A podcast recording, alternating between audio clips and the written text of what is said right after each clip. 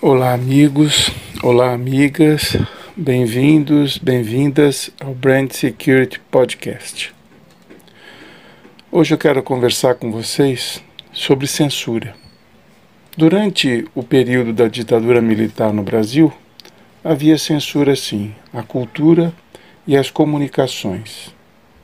Lembro-me que matérias jornalísticas foram proibidas, jornalistas foram presos e jornais empastelados. Novelas foram proibidas de irem ao ar, peças de teatro de serem encenadas e música, acreditem, de serem gravadas. Essa censura era oficial, maléfica em todos os sentidos, mas era sabida e conhecida. Havia resistência, claro, lutava-se muito contra ela, apesar de todos os riscos inerentes a essa luta.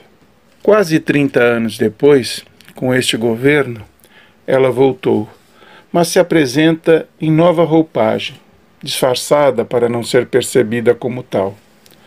O presidente demoniza a imprensa, insiste que ela mente quando fala a seu respeito e dos seus, e por hábito desrespeita o jornalista. Mas tem político querendo superar o presidente.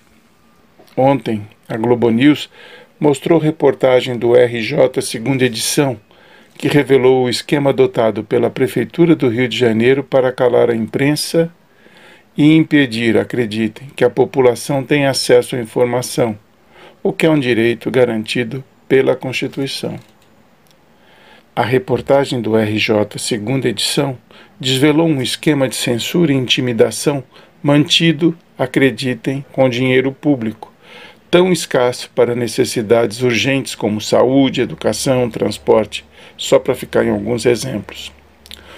O alcaide da cidade maravilhosa, o bispo, candidato à reeleição, contratou com dinheiro público alguns homens, seus aliados, óbvio, para montarem guarda nas portas dos hospitais do município para impedir que a imprensa ouça os cidadãos a respeito da qualidade do serviço que vem sendo prestado.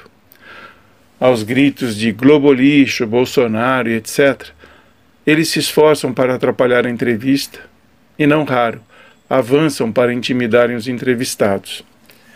Estes homens, a serviço do prefeito e a soldo do município, não medem esforços para obstruir o direito da população de acesso à informação. E olha, são cobrados por resultados. O Serviço de Saúde do Rio de Janeiro é caótico e não é por outra razão que foi montado este grupo de intimidação, visto que o prefeito, como já disse anteriormente, é candidato à reeleição. Ele sabe que este é um dos muitos pontos fracos evidentes de sua administração, por isso não quer que seja mostrado.